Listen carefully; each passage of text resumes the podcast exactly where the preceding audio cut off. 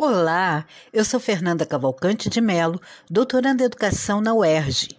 Este é o podcast Cotidianos e Currículos do grupo de pesquisa Currículos Cotidianos, Redes Educativas, Imagens e Sons, coordenado por Nilda Alves e que envolve estudantes e docentes, pesquisadores, pesquisadoras do programa de pós-graduação em educação da UERJ, Campus Maracanã, e do programa de pós-graduação em educação, processos formativos e desigualdades sociais da Faculdade de Formação de Professores, Campus São Gonçalo. Os programas estarão desenvolvendo a série Propostas para o Próximo Governo em Educação, Escolas, Docentes e Discentes, organizando-a com diálogos entre os integrantes do grupo de pesquisa e com entrevistas feitas com pessoas comprometidas de vários modos com as questões da educação.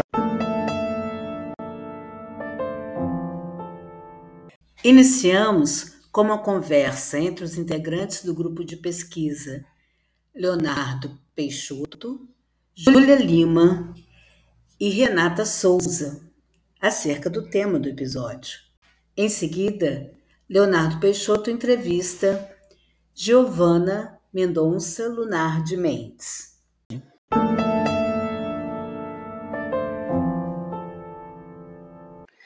Nesta série você ouve também uma música de Fernando Moura. Oi Renata, oi Júlia, tudo bem? Mais um podcast da nossa série Educação e Eleições, né? E nós estamos aqui para falar um pouquinho sobre representatividade, né? É... Eu aqui no Amazonas tenho trabalhado com os povos indígenas, né? Desde vai fazer 10 anos que eu moro aqui no Amazonas. É e tenho percebido muitas vezes é, que essa representatividade dos povos indígenas nas eleições ela nem sempre se dá, por exemplo, dentro dos partidos de esquerda. Muitas vezes é, os, é, os parentes indígenas eles estão vinculados a partidos de direita. E isso às vezes é um grande problema, porque a eleição ela é proporcional né? E aí muitas vezes você tem uma pequena quantidade de votos para um candidato indígena, acaba não elegendo esse candidato indígena, mas acaba elegendo um, outros parlamentares daquele mesmo partido e que às vezes no Congresso Nacional ou na própria Assembleia Legislativa do, do é, Estado vota contra as questões da, dos povos indígenas. É, e vocês, como vocês têm visto essa questão da representatividade é, com relação à questão é, do povo preto, das mulheres? O que vocês teriam a falar um pouco sobre isso com relação da juventude, né? Que vocês poderiam falar um pouquinho da percepção de vocês com relação às eleições? Oi, Léo, Júlia.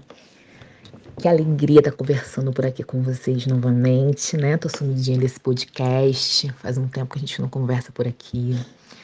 É, grande, grande eleição, momento histórico, realmente, político histórico grandioso no Brasil. É difícil, é complicadíssimo, né? Perigoso. Acho que eu falo de um local de, de São Gonçalo, de lugar, né? População maioria negra, região metropolitana. Falo desse lugar quanto mulher negra também, professora da rede municipal. Então a gente vê um, um cenário bem complicado e eu observo uma coisa, né? Porque às vezes é, as pessoas não, não têm ideia da dimensão que essa discussão, que a opção política representa na nossa vida a longo prazo, né? Eles pensam no imediato.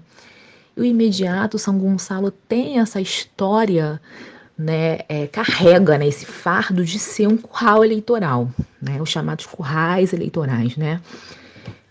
População numerosa e acabam se embarganhando votos por troca de emprego, né? Então hoje isso que eu vejo acontecer bastante aqui, todo momento de elevada taxa de desemprego no país, é, com certeza é, a política perde nesse sentido, né?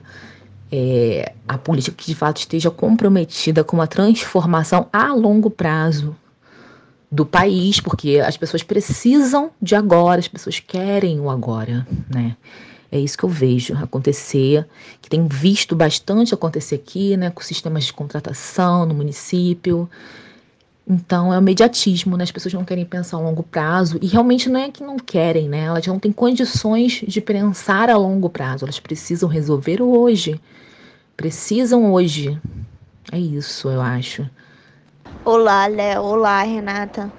Bom, Léo, em relação a essa questão posta por você, né, a representação identitária nos cargos, eu acho que estamos caminhando.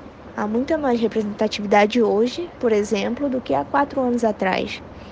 E isso, penso eu, que se deu por essas pessoas, né, mulheres, negras e indígenas, estarem presentes nesse lugar hegemônico, que a política sempre foi, mas não só a presença deles que faz a diferença. A apropriação desse lugar por eles produz um outro espaço possível, né? inclusive mobilizando um engajamento maior de seus iguais que não se viam representados e agora, e agora se veem. Bom, gente, agora trazendo e pensando em propostas para o eixo educacional, uma questão que está nos custando caro é a gravidade da evasão escolar. Sabemos que entre os alunos mais velhos essa é uma questão recorrente, né, pelo conflito que se há entre o trabalho e a escola, e que no período pandêmico isso foi um agravante.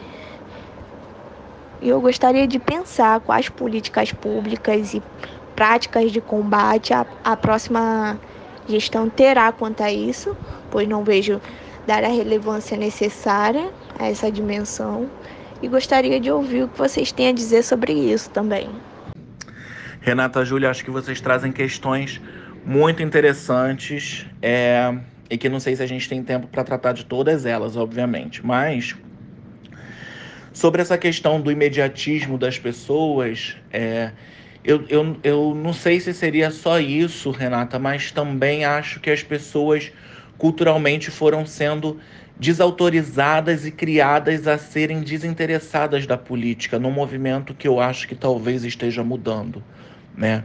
E quando o Júlia nos alerta de que essa representatividade tem mudando, vem mudando e de fato ela vem mudando, eu me lembro é, de quando fui numa sessão presidida na Alerj, numa homenagem feita a Marielle, infelizmente em razão da sua morte, e essa sessão é presidida por Renata Souza, por Dani Monteiro e Mônica Francisco, três parlamentares, três deputadas estaduais negras.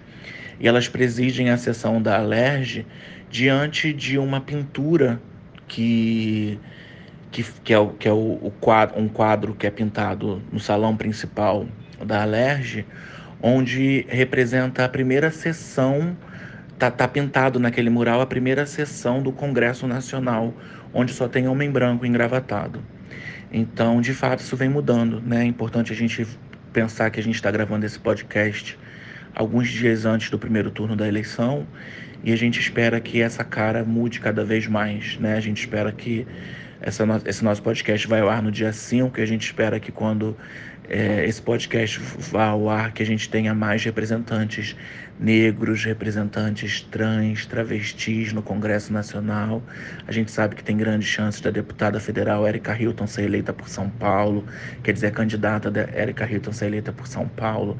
Aqui no Amazonas nós estamos com uma esperança muito grande da Wanda Witoto. É, não sei, mas é uma esperança.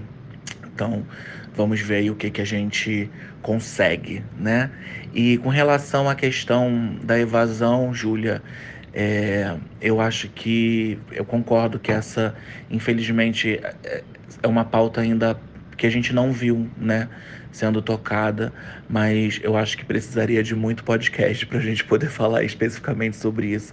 Então eu não gostaria de falar sobre ela, quer dizer, eu não vou entrar nesse ponto agora para não me estender muito, mas eu concordo plenamente com a sua preocupação e acho que é algo que a gente tem que que os quer dizer que os próximos governos também precisam se preocupar, né? Nós ainda a pandemia ainda não passou, né? E as escolas ainda estão sofrendo os sintomas da pandemia. É, Renata, Júlia, se vocês quiserem aí falar as suas palavras finais, foi muito bom conversar com vocês. Júlia, sua questão relacionada à evasão escolar é importantíssima. Gostaria só de dizer que a rede de educação municipal aqui de São Gonçalo está em greve desde o dia 5 de setembro e isso é uma preocupação nossa, né, dos professores, dos profissionais em educação, especialmente no tocante à EJA, né? É, a gente precisa conversar mais sobre isso, como disse o Léo. E Léo, imagino quão triste e lindo foi esse momento político que você presenciou na LERJ. Gostaria de destacar também a Daniele Balbi, né? Primeira professora é, trans da UERJ, é, nesse cenário que a gente está inaugurando aí, precisamos entender como fazer o movimento centro-periferia, porque aqui em São Gonçalo temos apenas uma representação feminina na Câmara de Vereadores. E uma mulher branca, mais precursora, né, nesse território político gonçalense. Obrigado a todos, todas e todes.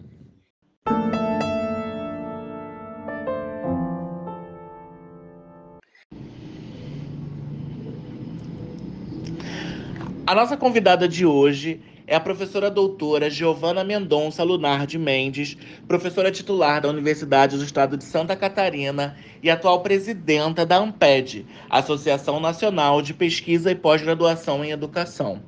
A professora Giovana Lunardi Mendes é pedagoga, mestra e doutora em educação, e ao longo de sua trajetória profissional tem produzido uma quantidade significativa de pesquisas em diálogo com instituições e pesquisadoras e pesquisadores nacionais e internacionais no campo das políticas educacionais e do campo dos estudos curriculares, com maior destaque para as políticas de inclusão e práticas curriculares voltadas para a inclusão de pessoas com deficiência.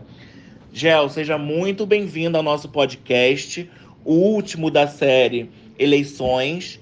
É, e eu passo a palavra para você. Acabamos de passar pelo primeiro turno das eleições e eu gostaria que você é, fizesse as suas palavras iniciais. Seja muito bem-vinda. Olá, boa noite. Primeiro, gostaria de é, agradecer imensamente o convite é, da equipe organizadora para estar mais uma vez aqui com vocês nesse programa, dizer da importância dessas iniciativas, especialmente nesse formato do podcast, que penso que é um formato que a gente ainda precisa aproveitar e utilizar mais no campo educacional. Então, é, reafirmar meu, meu prazer de poder estar aqui partilhando com vocês algumas ideias a respeito é, desse momento tão único que a gente está vivendo no Brasil. Bom, primeiramente queria começar fazendo uma análise, ainda que visceral, do que a gente vivenciou é, nesse primeiro turno das eleições, né?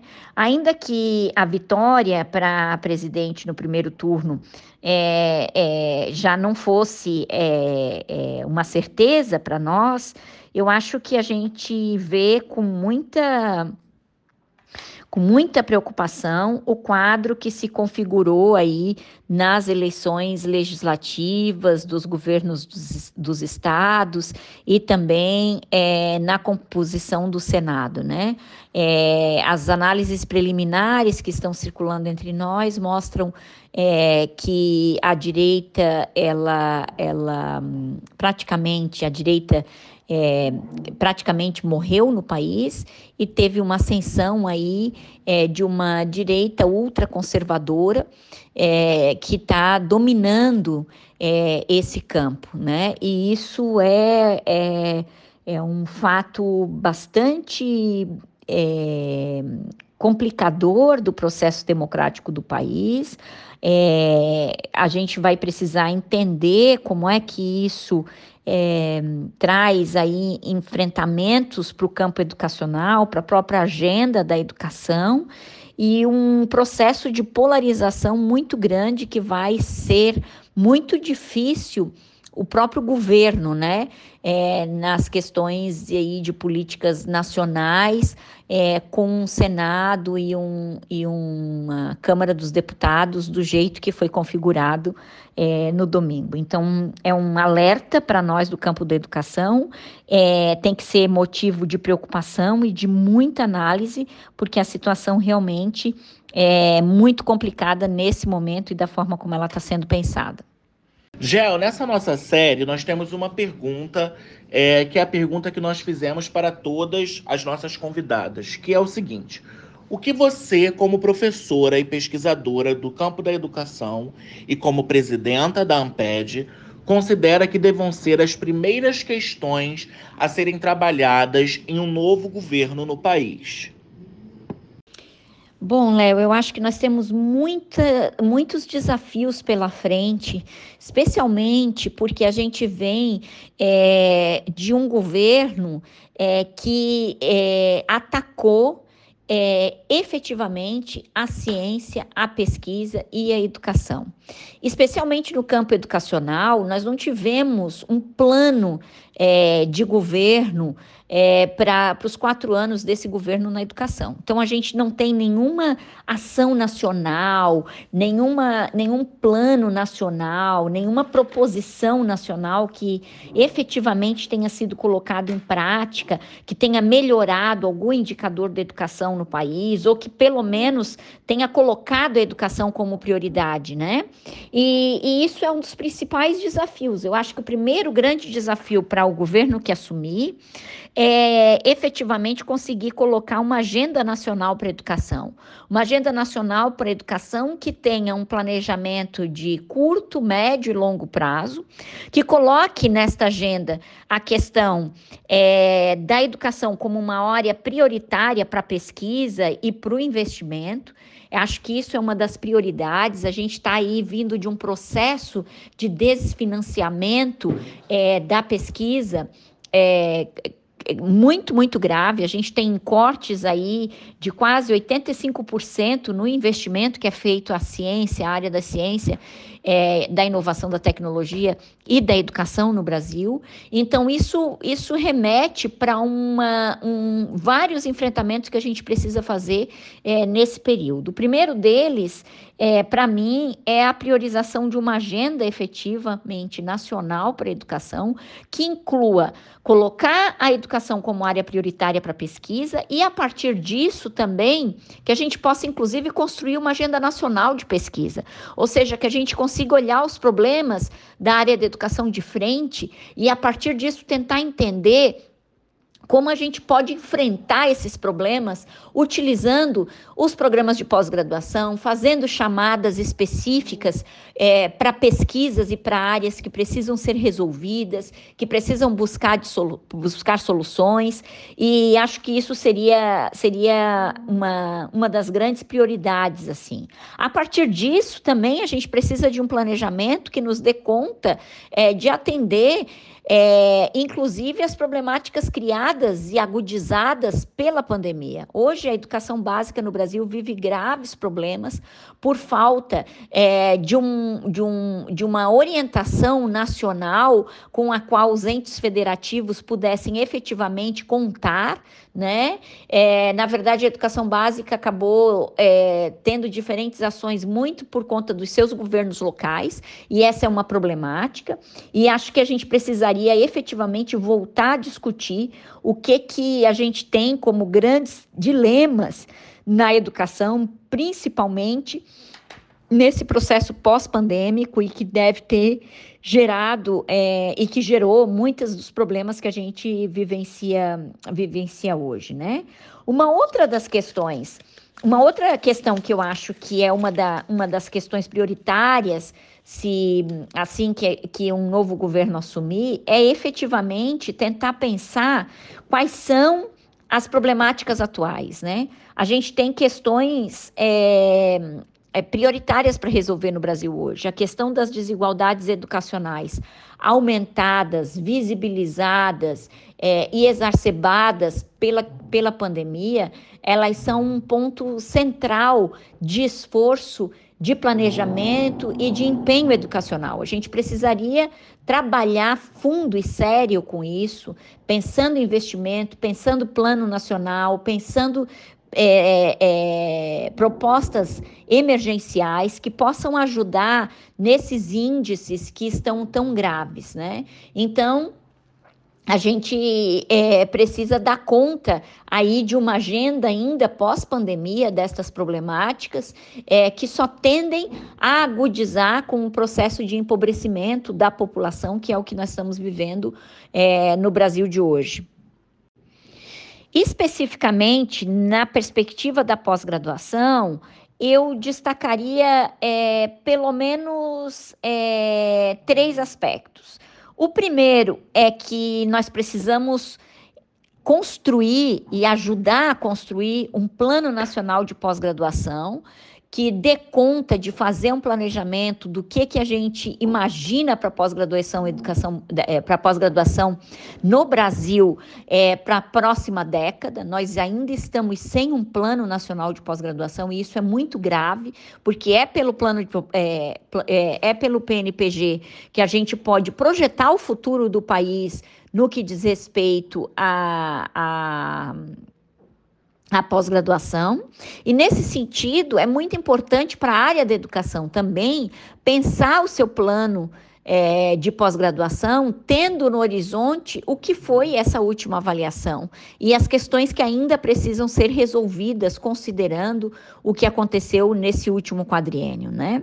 Acho que uma das questões importantes também para pós-graduação é a questão do investimento. Então, eu falei antes, a gente está vivendo um processo de desfinanciamento e muito particularmente da pós-graduação brasileira, e a gente precisa resolver isso, né? E por fim, acho que a gente tem que começar a discutir também os próprios parâmetros da área que podem fazer com que a gente avance naquilo que a gente considera como excelência da área da educação. Então, como a gente faz para que essa área que cresceu muito, que é muito forte em termos de produção científica, seja uma área também entendida como é uma área de excelência, né? Que tem que reverbere a sua, a sua excelência para outras áreas das ciências humanas e que isso possa fortalecer é, os nossos programas de pós-graduação e ainda mais as nossas pesquisas em educação, né? Eu acho que é muito importante também a gente pensar que estratégias a gente pode ter, ainda mais considerando é, os resultados que nós tivemos, né? Que estratégias que a gente pode ter para comunicar mais a produção da educação para além das nossas bolhas. Acho que a preocupação com a comunicação ela tem que ser uma, uma força muito grande no nosso país para tentar entender como é que a gente melhora isso, né? E, e, e, e fazer com que a nossa produção científica possa chegar é, nesses diferentes grupos é, e, e, e, falar com a população de maneira geral, né? Que é uma das questões é, chaves que a gente tem hoje e que são muito problemáticas e que a gente precisa avançar e a melhorar cada vez mais. Gel, né, no nosso episódio de hoje do podcast, nós também falamos sobre é, representatividade com a Júlia e com a Renata.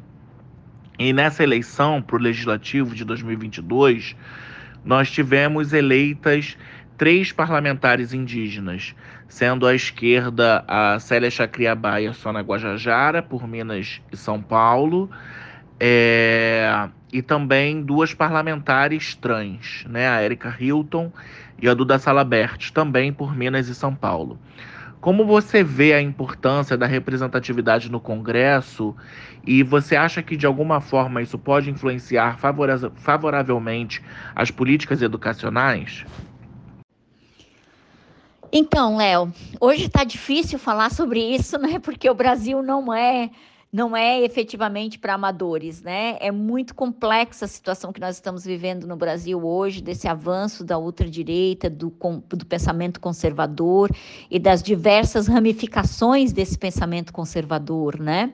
Ao mesmo tempo, nós também tivemos essas aprovações, essas, essas é, aprovações e, na verdade, é, é, ganhos né, de, representantes, de representações de grupos que historicamente são excluídos. Então, agora a gente vai poder contar com uma bancada indígena fantástica, e isso é, é histórico no nosso país. A gente vai poder contar com uma bancada trans, ou seja, com, com é, candidatas trans que foram aprovados aí nas, nas assembleias legislativas estaduais e federais. Nós vamos poder contar também com muita representação afro e, e, feminista, uma bancada feminista forte também, com várias representantes aí no Brasil inteiro.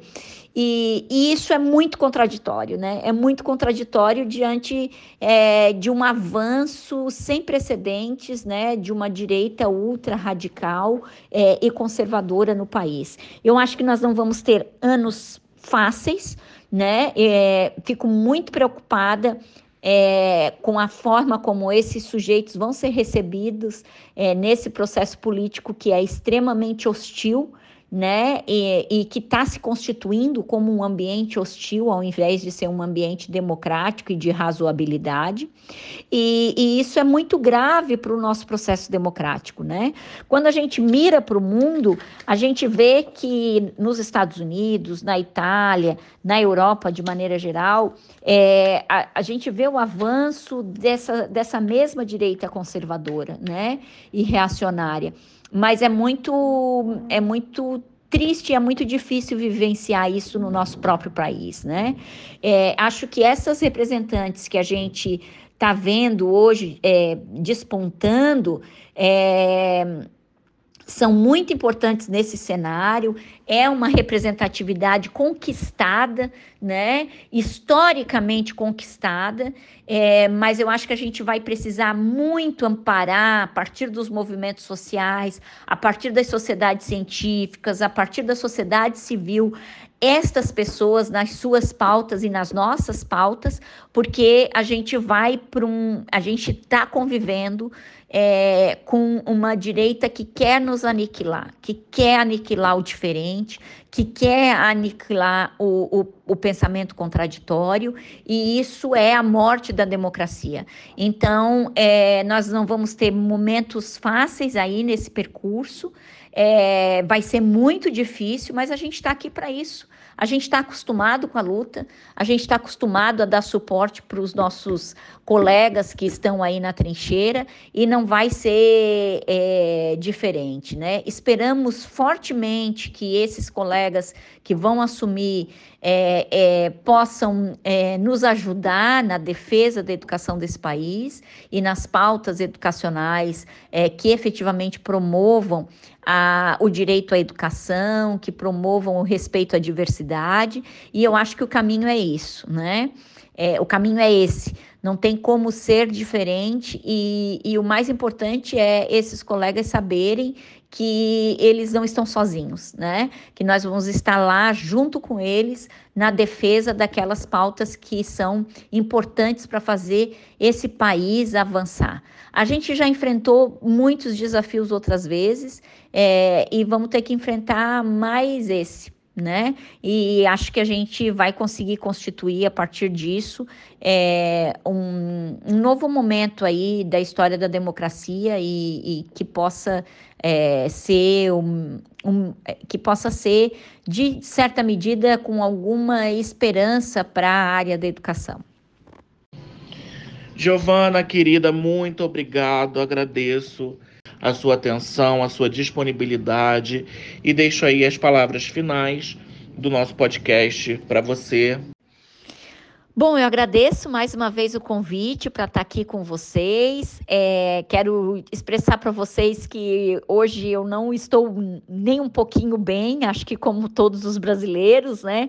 Ainda tentando me reconstruir e digerir tudo que aconteceu aí é, na, no, na eleição brasileira. É, acho que a gente sai com muitos alertas ligados, né? É, de tudo que a gente vivenciou domingo. E, mas a gente não é, a gente é de luta, como eu falei antes, né? E, e não vamos desanimar e vamos tentar efetivamente ajudar na reconstrução desse país. É, um beijo grande para todos que estiveram por aqui me ouvindo e fico à disposição de vocês para continuar é, contribuindo é, para mudar essa situação que nós estamos vivenciando hoje, né?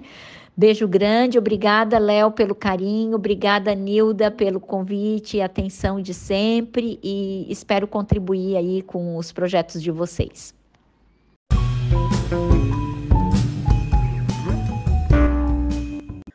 Fique agora com a música de Fernando Moura, do disco Mundo Piano, número 11.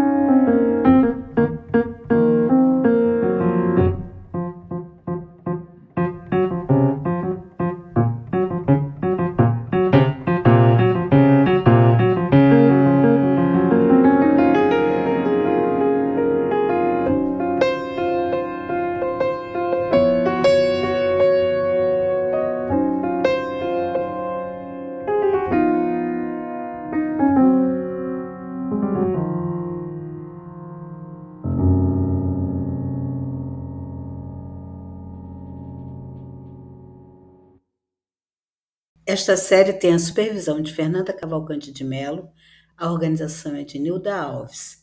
Na parte técnica estão Isadora Águeda, Júlia Lima e Newton Almeida.